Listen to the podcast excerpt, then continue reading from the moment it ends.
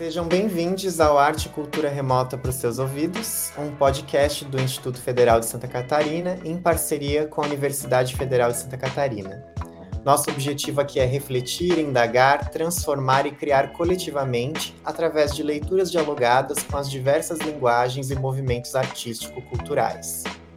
Esse podcast é um produto de extensão do projeto Nas Entrelinhas, a leitura de livros escritos por mulheres em presídios femininos, que tem por objetivo promover reflexões sobre gênero e sociedade a partir da leitura de livros de autoria feminina. Eu sou Leonardo da Silva, professor do DLLE na UFSC, e nesse episódio nós vamos conversar sobre o livro A Extinção das Abelhas, de Natália Borges Polesso. Essa foi uma das obras selecionadas pela equipe do projeto Nas Entrelinhas para leitura e discussão no Presídio Feminino de Itajaí. Hoje a gente conta com a presença remota da equipe do projeto Nas Entrelinhas e contamos também com a presença super especial da autora Natália Borges Polesso. A Natália nasceu em 1981 ela é escritora e tradutora.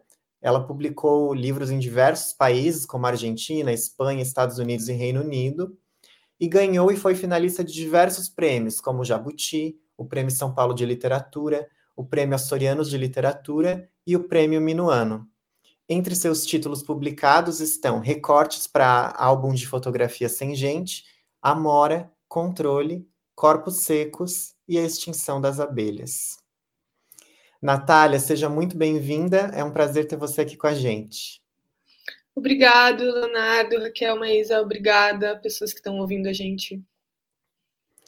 Bom, para a gente começar um pouco da, da nossa reflexão hoje, eu queria falar um pouquinho, Natália, que foi um prazer para mim ler A Extinção das Abelhas, mas ao mesmo tempo foi um prazer que trouxe aí vários sentimentos. Tive angústia, aflição, senti muitas coisas. A personagem principal, a Regina, ela é uma personagem que precisa lidar com os conflitos pessoais, foi uhum. abandonada pela mãe, perdeu o pai, ela tem uma, uma questão crônica de saúde que é a diabetes, e ao mesmo tempo ela vive em um contexto bastante complexo. Então, não é só as questões internas ou pessoais, né? Sim. A violência está aumentando exponencialmente. A gente vai vendo que as pessoas ali vão se fechando nos seus mundos por conta disso. A ideia da, da segurança que, na verdade, vai nos, nos afastando. Né? Uhum. A saúde não é mais um direito, os alimentos estão envenenados, a saúde pública não é assegurada, a pobreza né, tá em um nível assim estratosférico. E aí, se por um lado a gente pode dizer que se trata de um romance distópico, né, com um cenário imaginado e real, por outro lado, é exatamente por se aproximar tanto da nossa realidade, por a gente conseguir ver tantos paralelos com a nossa realidade, que eu acho que essa história traz tanta aflição, tanta angústia. Aí eu até separei um trechinho aí do, do livro que diz assim: Nossa casa pegou fogo, não sobrou nada. Não temos mais muitos vizinhos. Não tem mais muita gente aqui na cidade. Desde que as fábricas dos arredores fecharam, não se faz mais caminhão, mãe. Quem vai comprar caminhão com o preço da gasolina do jeito que tá? Também quem leva e traz produtos é tudo gente grandona. E quem sobrou aqui não precisa de caminhão. Mãe, eu lembro que tu dizia para lavar bem as frutas para tirar o veneno. Pois não adianta mais, nem lavando, tá tudo envenenado. Tá tudo desmatado para criar gado, mas a carne é cara e igual. Tem um monte de gente morando na rua. As coisas foram ficando muito ruins e muito rápido. Tem o presidente, que eu não sei se tu sabe quem é. Eu adorava a mulher dele quando era pequena. Tu lembra que eu queria participar de um fã-clube? E aí, em alguns momentos, eu dava risada lendo, porque eu ia estabelecendo paralelos com a nossa realidade, assim, pensando, nossa, será que essa pessoa, isso é uma referência a isso, né, a essa pessoa?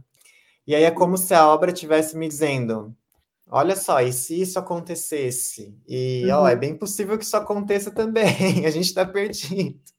E aí fiquei imaginando que esses sentimentos, talvez, de angústia, aflição que eu tive poderiam ainda ter sido mais potencializados se eu tivesse lido essa obra no contexto da pandemia, uhum. que foi um momento de incertezas, medos, angústias.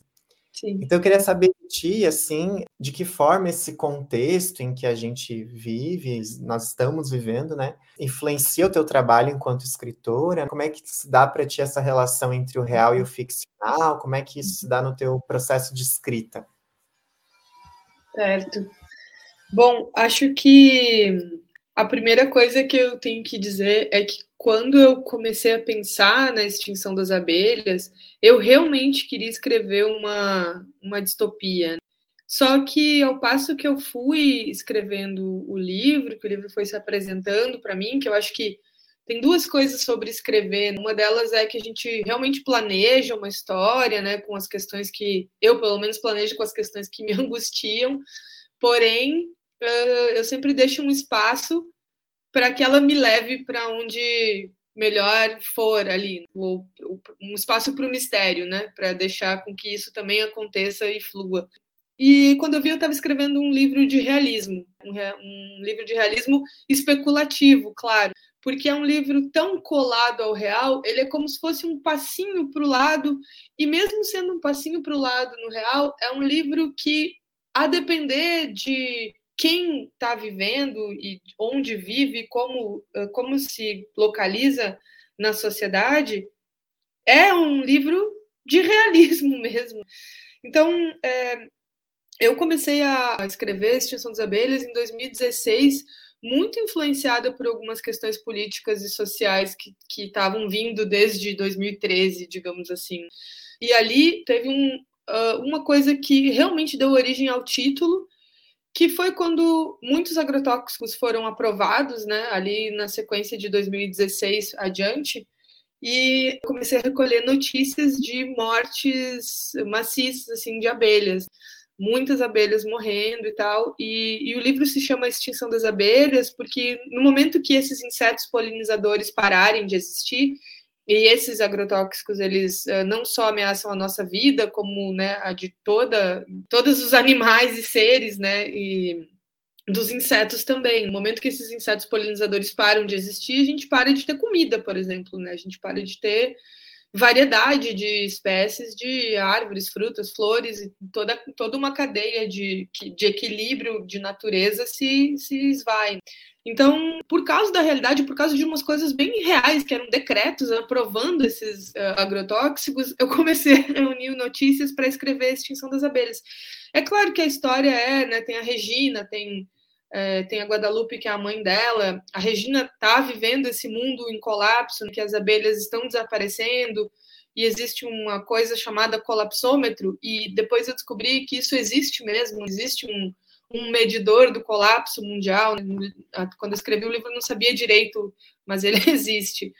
Uh, só que no livro ele mede alguns índices de colapso, e se você, numa cidade ou numa zona, não cumpre esses índices, a sua zona é fechada e o governo não se preocupa mais com aquilo. Você para de receber água, luz, internet, uh, coleta de lixo e tudo. E quantos lugares não são assim de verdade, né? Quantos lugares hoje não são assim, não estão à margem ou sem nenhuma preocupação, sem nenhuma assistência uh, governamental e, e, tudo mais.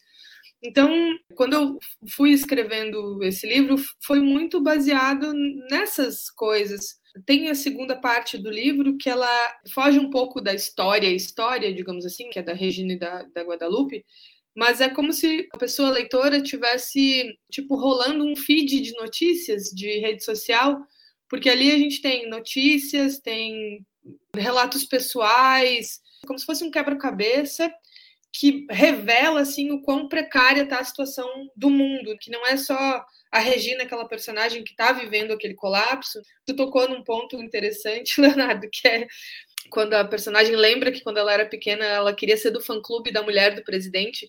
No caso, o presidente fictício aí no meu livro é o Luciano Huck. Ele não é mencionado, mas é como se fosse. Que isso também é um índice, eu acho, que a gente pode pensar assim, quem a gente está escolhendo para os nossos governantes, quem está se achando no direito de fazer isso, como essas articulações políticas se movem. Então, todas essas coisas eu meio que joguei para esse campo da especulação, né? Como seria ser? E fui arquitetando a extinção das abelhas. Uma questão que eu acho que é interessante dizer, eu escrevi esse livro todinho antes da pandemia. de 2016 a 2020. Só que o livro ficou parado quando a pandemia começou, o livro ficou parado na editora, porque afinal de contas tudo parou, né? E depois de seis meses retido na editora, eu peguei e fiz, eu acho que quatro inserções pontuais da palavra pandemia em alguma cena, assim, como se o livro tivesse acontecido depois da pandemia, né? Mas isso sem nem ter ideia de como seria um depois da pandemia. Fazia seis meses que a gente estava ali. Então, muita gente que lê fala: Nossa, como foi escrever esse livro durante a pandemia? Eu sei que não foi isso que tu perguntou, mas muita gente pergunta isso. E daí eu digo: Não, gente, eu escrevi esse livro antes da pandemia. E as pessoas ficam um pouco chocadas ao saber disso, porque acham que é sobre a pandemia, e não é. Só que isso é revelador também de que essas questões que me preocupavam lá desde 2013, 2016, foram destacadas, digamos assim, por essa catástrofe social e, e, de saúde que a gente teve. Então tudo se conecta.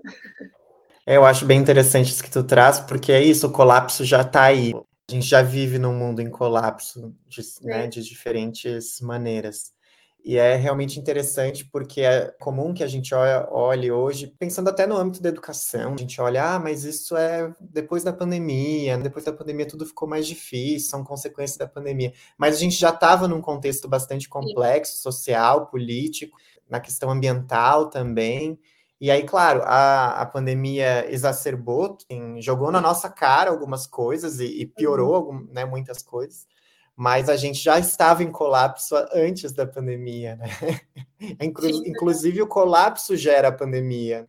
Exato, exato. Enfim, a má gestão, tudo, né? Tudo, tudo como foi conduzido e e sim, o colapso, claro, a expansão dessa doença, como ela não foi cuidada, como a gente não teve como uh, cuidar da gente mesmo. Teve muita gente, claro, teve gente que teve opção, teve gente que não teve opção.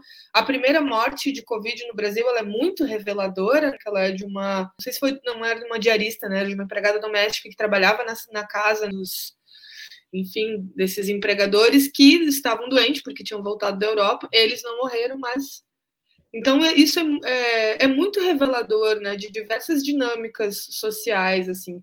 E eram essas as coisas que me interessar, que me interessam ainda, né, eu, atualmente eu estudo o antropoceno aqui na, na, na PUC do Rio Grande do Sul, mas essas questões me interessavam a ponto de eu pensar em tentar transformar isso num livro, nessas angústias numa história, em como, como elaborar essas angústias numa, numa história.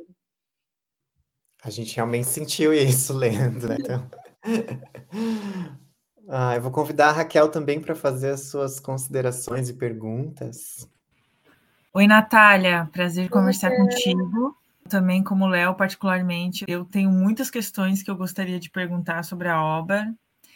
Porém, eu vou, eu vou me centrar em uma que eu tenho dito que tem sido o meu lugar comum, porque eu sempre falo sobre isso, que é a questão da maternidade, né? Foi a uhum. questão que me mobilizou. A gente tem a protagonista Regina, que é uma personagem que eu amei. A princípio, eu me identifiquei muito e por isso eu acabei me desesperando muito também, porque ela mais ou menos tem a minha faixa etária, um percurso acadêmico parecido, especialmente tem um momento que ela, que ela tá com fome e ela começa a comer um, comida do lixo, assim. Uhum. Eu fiquei tão impactada, aquilo para mim foi tão assim factível, crível que eu até tive que parar de ler naquele momento, pensando inclusive que durante a pandemia devido até às minhas questões sociais, eu pude ajudar amigos, às vezes amigos de infância que realmente estavam precisando comprar comida. Então, como o Léo colocou, a gente gosta e ri do livro, mas ao mesmo tempo é desesperador, né? Uhum. Mas, principalmente sobre a Regina, queria colocar que ela é marcada no livro desde o início pelo um abandono materno, que é uma personagem também importante, que é a Guadalupe, e que a gente também vai acompanhar a história dela ao longo do livro. E eu acho impressionante como você construiu essa relação mãe-filha, que mesmo distante uma da outra, as histórias elas estão conectadas de certa maneira, né? Até que chega um momento que a gente tem um, é, meio romance epistolar invadindo a narrativa, né, que é uma troca de cartas entre mãe e filha. uma troca de cartas imaginária, né? Já que é improvável que uma chegará a ler a carta da outra. Mas eu me emocionei é, muito com as, com as duas cartas. Eu achei as cartas assim muito sinceras, muito bonitas, né? E eu achei muito lindo porque também é uma forma de encontro, um quase encontro, um encontro impossível, mas bastante simbólico. E na carta é, da Guadalupe, ela revela que ela é mãe, no sentido uhum. que ela assina, né? Tua mãe. Né? Então ela reconhece esse papel, esse lugar, ao mesmo tempo que ela não demonstra arrependimento, ela, uhum. ela só lamenta não ter, não ter se despedido, mas não há um arrependimento por ter ido embora, é, justamente porque ela disse que seguiu, ela seguiu o desejo dela, ela seguiu quem era ela. Uhum. E na carta da Regina, a gente se depara com uma compreensão da filha pelas escolhas da mãe, né? Uhum. Claro que, com certeza, não sem alguma perda, alguma mágoa, mas não tem ódio, não tem revolta. Uhum. Aí eu digo que é quase o sonho de toda a terapia psicanalítica. Perdoar a mãe, no mínimo, né? Compreender a mãe para além das expectativas, fantasias maternas. Uhum. E para mim é bastante libertador. E eu queria saber de ti, Natália, como é que construir essas duas personagens? Elas sempre foram mãe e filha, essas personagens na sua cabeça? Ou foi surgindo, a Regina já nasceu em ti, atravessada por esse abandono materno. Enfim, queria que tu falasse para a gente esse processo de escrita. Obrigada pelos comentários e, e, por essa pergunta, Raquel. Olha, primeiro vou comentar uma, uma coisa que tu pergunta aí já no final. O livro sempre teve a Regina e a Guadalupe. Eu sempre quis escrever uma história que fosse entre mãe e filha. Sempre quis que isso existisse, mas eu sempre quis tentar, e acho que consegui, atravessar essa questão da maternidade. Como desconstruir um pouco essa ideia de maternidade através e por causa da construção dessas personagens e, claro, do contexto todo. Mas elas estão o tempo todo juntas. Elas estão o tempo todo acontece coisas com as duas que são ecos, né? Uma na outra, assim, uma machuca o pé, a outra perde a perna, uma se fantasia, a outra também se fantasia. Então, o tempo todo elas ficam né, nessa relação. A Regina escreve cartas, né, tem capítulos que são cartas para ela, como se mas ela nunca entrega. Não, não existe esse encontro real no, no, livro, assim, entre as duas, mas existe o encontro que a pessoa leitora faz, que a pessoa leitora está o tempo todo fazendo essa ponte. Então, a, a, sensação que eu queria criar era que que quem estivesse eh, lendo entendesse os dois lados, fizesse essa, essa conexão. E eu acho que tu acerta quando tu descreve o sentimento da Regina, especialmente, assim, para com a mãe e da Guadalupe. Eu acho que uma coisa que eu não digo evidentemente no texto, mas eu coloco algumas nuances disso, é que a Guadalupe foi construída como uma mulher neuroatípica. Ela é uma mulher autista. Então, ela tem algumas coisas com estímulos, ela tem algumas coisas com hiperfocos que estão lá no, no, livro descritos de alguma. Ela, né, por exemplo, ela, ela quer visitar alguns países ela tem uma ordem alfabética. Ela, desde pequena, fica muito atravessada por essa imagem da, da monga, que é essa mulher que se transforma num gorila, né, num, nessa atração de circo. Então ela fica com essa obsessão, fica com esse hiperfoco, né? E aí, quando surge a oportunidade, ela não pensa duas vezes. Ela ah, é, é a monga, obviamente que eu vou, né? Vou ser a monga. E tem a, tem a coisa dela se sentir mais confortável dentro de uma fantasia, se sentir mais protegida e confortável dentro de uma, de uma fantasia. E é claro que quando chega um momento no... Isso tem toda uma questão também do Guerrilla, Guerrilla Girls, que é um grupo estadunidense que faz uma análise também das obras de arte no, nos museus, quantas mulheres tem nos museus, eles fazem um levantamento e são, enfim, elas se chamam Guerrilla Girls porque guerrilla fica esse som de guerrilha e também de gorila. Enfim, aí tem esse, esse atravessamento desses anos 80 e 90, dessa atração de circo que foi a Monga. Mas chega um momento que, quando a, a Guadalupe é confrontada com, uma, com um entendimento de que aquilo também produz uma violência, né? De que aquilo também pode, pode produzir uma violência racista, ela também entende que aquilo não é mais para ela, aquilo não é sobre ser selvagem ou sobre o sonho, sobre seguir. E aí ela decide também ir embora, mas ainda com a, segurando a fantasia. Ela carrega uma cabeça de, de, de gorila, ela arrasta essa cabeça de gorila pela, enfim, por, por onde ela vai. Então tem isso dela ter seguido esse desejo, mas esse desejo também ele não é um desejo, digamos assim, típico de uma sociedade normativa. Ele, ela simplesmente não entendeu que aquilo era mais importante que a maternidade. E isso, as mulheres são massacradas quando a expectativa que a sociedade tem sobre a maternidade de corpos e subjetividades alheias é não é não é cumprida, né? Essa expectativa não é cumprida, as mulheres são massacradas. Então a Guadalupe ela ela dá a volta nisso. A Guadalupe em vários momentos ela vive por fora dessas noções sociais ou dessas noções que seriam é, as normas da sociedade e, e, a Regina, embora ela tenha muita consciência social das coisas que estão acontecendo, ela mesma não consegue. Apesar da relação, apesar dessa compreensão que ela tem com a mãe, ela não realmente ela não tem mágoa. Tem um momento que ela fala para a namorada dela, que é a Paula, ela diz assim: "Ah, minha mãe fugiu com o circo", como se fosse uma piada mas não é. E a Paula diz para ela: ai, tu tá fazendo piada com isso, né? Enquanto a mãe tem te abandonado. Dela, não, eu não tô, tá tudo bem. Eu, quer dizer, tá tudo bem, não, mas vamos lá, eu lidei com isso. Então, a filha não tem esse comportamento. Ela, ela é super ligada nessas questões, porém, ela fica, ela fica enredada em outras. Ela fica enredada em outras questões de família, ela fica enredada em outras questões de afeto, ela não é uma personagem. Nenhuma das duas, na verdade, são personagens que cumprem assim as nossas expectativas de algo que seja correto. Uh, por exemplo, a Regina, ela confronta as outras, as mães dela, as mulheres que a, que, que a criaram depois que o pai e a mãe dela morreu, né, que é um casal, a Eugênia e a Denise, porque ela entende que as mães ali dela têm um comportamento social que ela não aprova e tal, não sei o quê ao mesmo tempo, elas avisam a Regina, né? Ah, quando a Regina quer ajudar a dona Norma, né? Que é a, catadora, a moradora de rua, que é catadora de, de lixo, né? De recicláveis. Ela critica, ali elas entram num embate, num conflito, mas a Regina também não consegue lidar com a situação, que leva uma, a, a, enfim, a um momento bastante tenso assim da narrativa. Então, é o tempo todo assim, o que eu tentei fazer foi pensar na, na Guadalupe um pouco mais, com um pouco mais de liberdade, tanto é que depois, no fim da vida, ela vai viver nesse assentamento.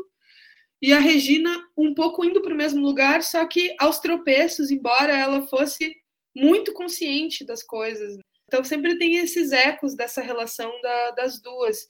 E, e, eu queria que as pessoas entendessem que no, que no final tem essa troca de cartas e que ela é realmente um encontro, assim, em que as duas dizem as coisas que sentem uma, uma para outra. Eu acho importante essa relação da Regina e da Guadalupe. Não existe uma questão da maternidade no sentido, uma questão simples, né? Ai, abandonou, a filha se sente. É, é pelo abandono da filha que tudo isso que ela não consegue fazer. Não, não é sobre isso, né? é sobre as condições sociais e, e, e, e de afeto que a Regina está ali naquele contexto que ela não consegue. Não dá para não contar isso. E aí, nesse sentido, gostei bastante da tua pergunta, Raquel. Tu fez considerações muito, muito boas assim sobre isso. Não, não, não dá para simplificar essa questão. Eu vou convidar a Maísa também para trazer suas perguntas e considerações. Oi, Natália. É um prazer poder conversar com você sobre esse livro que me impactou bastante. Eu confesso que eu também fiquei bem agoniada em vários momentos agoniada, reflexiva, desesperançosa, como se eu fosse uma das personagens mesmo.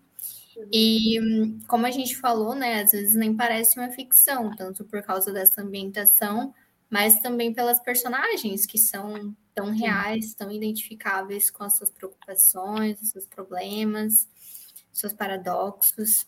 E a Regina, em especial, me intrigou bastante. Ela e várias outras personagens, na verdade, parecem muito solitárias.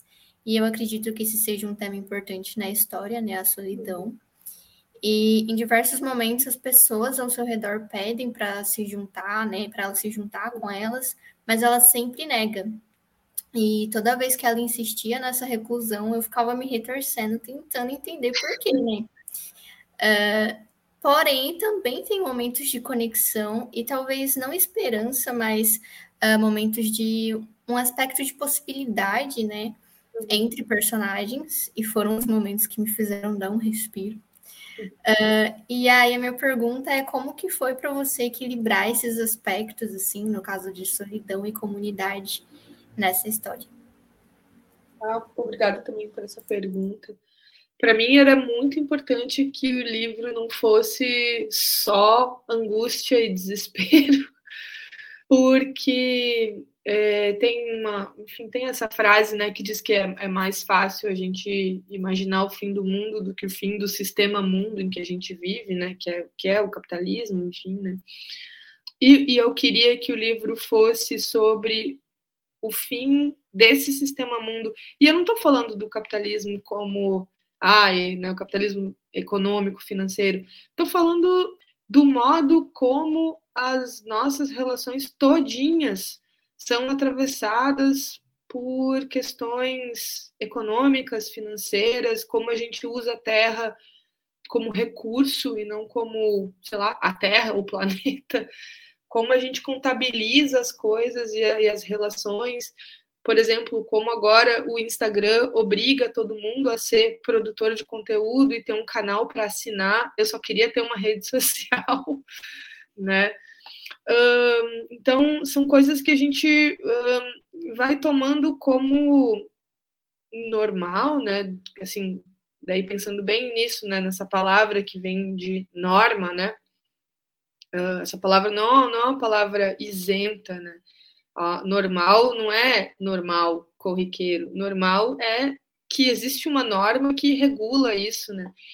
E, e o tempo todo tempo todo, quando pensava nas, nas relações, né, nos afetos da Regina, ficava pensando em como essa normalidade, ou essa normatividade, ou até essa normose, né, nos obriga a agir de um jeito que, que às vezes não é, nem no desespero, assim, a gente consegue se desvincular, não é o melhor jeito foi difícil tentar equilibrar, porque, por exemplo, a Regina está numa situação de precariedade também. Nesse mundo ali construído, ela é uma pessoa que, sei lá, fez, fez faculdade e tal, fez mestrado, mas não, não conclui, e está ali sem emprego, vai trabalhar de garçonete, vai trabalhar de várias coisas, até que ela vai trabalhar é, se prostituindo, né, trabalhadora do sexo na internet, num aplicativo. Eu fiz esse, essa pesquisa antes do OnlyFans surgir. Se eu tiver, se o OnlyFans já, já tivesse existido, teria me facilitado muitas coisas. Mas também tem muito do discurso do marketing digital ali, aquele discurso mais incipiente do marketing digital, ah, você pode fazer isso, você pode transformar aqui para ter uma renda, que eu acho que é um discurso, em alguma medida, sedutor e, infelizmente, um discurso que é uma possibilidade, não, não para prostituição virtual, mas para qualquer coisa que a gente faça virtualmente, é um discurso que, que nos leva a pensar, poxa, eu posso fazer isso, eu posso vender, sei lá, cursos na internet, qualquer coisa, né? Alguma coisa, uma mentoria, sei lá. Isso pode ser feito e pode, é real. Mas também é a total precarização do, da nossa vida, do nosso trabalho, de todas as coisas, jogando a responsabilidade totalmente para a pessoa que está ali, para o indivíduo. E quando isso deveria ser uma questão social, isso deveria ser uma preocupação do Estado também de garantir o bem-estar da, das pessoas. Então tem, tem tudo, a Regina é atravessada por todas essas questões aí. E aí, quando ela, por exemplo, quando ela vai sair com uma mulher, num, num dia que ela está trabalhando de garçonete, né, ela sai com uma, com uma mulher, a mulher fica errando o nome dela, mas ela também não lembra o nome da mulher, e a mulher está ali tentando ser legal para ela. E ela não consegue se entregar aquele afeto, ela não consegue, ela fica o tempo todo desconfiando de que aquilo ali também é uma armadilha, de que aquilo ali também é algo que não que não é real, que não satisfaz, que não. Então é, é, é, muito difícil, e aí eu penso nas nossas relações assim, é muito difícil, às vezes, a gente sair de um entendimento quase que utilitário dessas relações. Mas isso não é por nossa culpa, é porque a gente também é atravessado por uma série de, de questões que nos moldam desse jeito. Não viver assim é um exercício constante de consciência, né? E é muito difícil. E aí eu tentei fazer com que a Regina tivesse esse exercício constante de consciência das relações dela, e ao mesmo tempo ela continua caindo nessas armadilhas. Né? Ao passo que ela é muito compreensiva com a mãe, ela não é tanto compreensiva com a dona Norma, por exemplo. Ao passo que ela é super protetora da Aline, né, que é essa irmã dela, né, de criação, a Aline também vai embora. A Aline também né, tem o seu problema e lida com a sua questão, deixando a Regina para trás.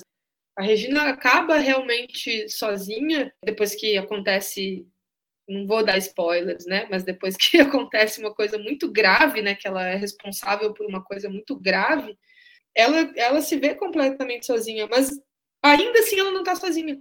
Ainda assim aparecem pessoas para resgatar e essas pessoas não são exatamente os núcleos que a gente imagina que são esse resgate, né? Que é, por exemplo, ah, nossos pilares, né? São a família, a igreja, não sei o quê. A gente pensa na sociedade, a escola, né? né, né não é, é um grupo de mulheres aleatórias, que ali tem mulheres, uma pessoa não binária, uma mulher trans, que é né, mais velha, mulheres velhas.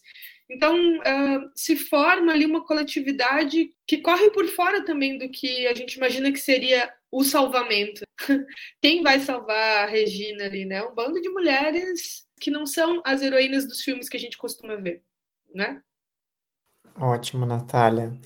A gente sempre gosto de pedir para que as nossas convidadas deixem um recado para as mulheres em privação de liberdade que leram a nossa obra, a sua obra, né, a obra que a gente escolheu. É, então, queria te deixar bem à vontade, já que a gente está chegando ao fim da nossa discussão, para você deixar um recado, uma mensagem, enfim, que você gostaria de dizer para as suas leitoras que estão tendo contato com essa obra, né, nesse momento. Certo. É muito difícil isso, gente. Mas eu pensei em uma coisa que é algo que também me motiva, assim. Às vezes eu penso, né, ah, o que eu tô fazendo? Estou aqui escrevendo livros. O que, que, que importa? Mas de vez em quando eu encontro uma ou outra pessoa que me diz como foi importante ler esse livro e como aquilo mexeu com a vida dela ou como sei lá, uma questão, alguma coisa que tinha no livro fez ela imaginar ou pensar uma possibilidade, né? porque eu, eu escrevo os meus livros com questões que me desacomodam. Então, se as pessoas me fazem essa gentileza, me têm essa dignidade de ler o meu trabalho e se sentem tocadas por ela, por esse trabalho, eu não posso parar de fazer isso, né? Então, meu recado é para acreditar no poder da imaginação, acreditar no poder transformador e revolucionário que a imaginação tem, porque é isso, a gente vive em diversos níveis de opressão e tensão, a depender de onde a gente se localiza na sociedade, mas a gente ainda tem esse exercício diário e contínuo que a gente pode fazer, que é imaginar novos mundos, imaginar novas possibilidades. E eu acho que é isso talvez que me dê gás assim para continuar seguindo as minhas coisas. Acho que esse é, na verdade, um dos objetivos do nosso projeto, porque, de certa forma, a gente não quer só, claro, é, refletir, pensar sobre a sociedade e a realidade a partir das obras, mas também pensar em futuros viáveis, no, no que é possível, o que, que a gente faz com o que a gente tem, né? Então, desenvolver também essa agência, essa capacidade de, de entender o nosso papel nesse contexto todo. Uhum. Sem cair no discurso neoliberal de que cada um aí pode mudar a sua realidade, só depende de você. Não é isso, né? Mas é Não, é entender é sempre, como é as estruturas. Exatamente, é sobre coletividade. A gente vive em sistemas operados por poder e opressão, como que a gente consegue desenvolver a agência dentro dessas estruturas dominantes. E aí, claro, um dos caminhos principais é pelo trabalho coletivo, com certeza. Uhum. Então, Natália, é, queria te agradecer muitíssimo, em nome de toda a equipe. É um prazer ter te recebido e poder expandir as nossas reflexões a partir da tua obra. Então, obrigado pela disponibilidade, pela dedicação também a, a, ao nosso projeto. Gente, muito, muito obrigada pelo convite. Adorei estar aqui, gostei muito das perguntas, obrigada mesmo. Espero que seja ou que tenha sido uma, uma boa leitura e uma boa discussão do livro. Depois a gente dá um retorno de como também foi no presídio. Por favor. Então, agradeço, né, mais uma vez. Agradeço também os nossos ouvintes e convido a todos e todas e todos a ficarem por dentro das publicações e produções do IFSC vocês podem acompanhar as redes sociais e até dá para criar um alerta para receber as notificações de conteúdo novo. Para escutar os próximos episódios ou mesmo os episódios anteriores, inclusive das nossas temporadas anteriores, já que essa é a nossa quarta temporada do Arte e Cultura Remota para os seus ouvidos, basta seguir o IFSC nas principais plataformas digitais. Então, essa foi mais uma iniciativa do projeto de extensão Nas Entrelinhas. A apresentação desse episódio foi minha, Leonardo da Silva, e a produção é da Maísa Carneiro. Foi uma satisfação pensar arte e cultura com vocês e até um próximo episódio.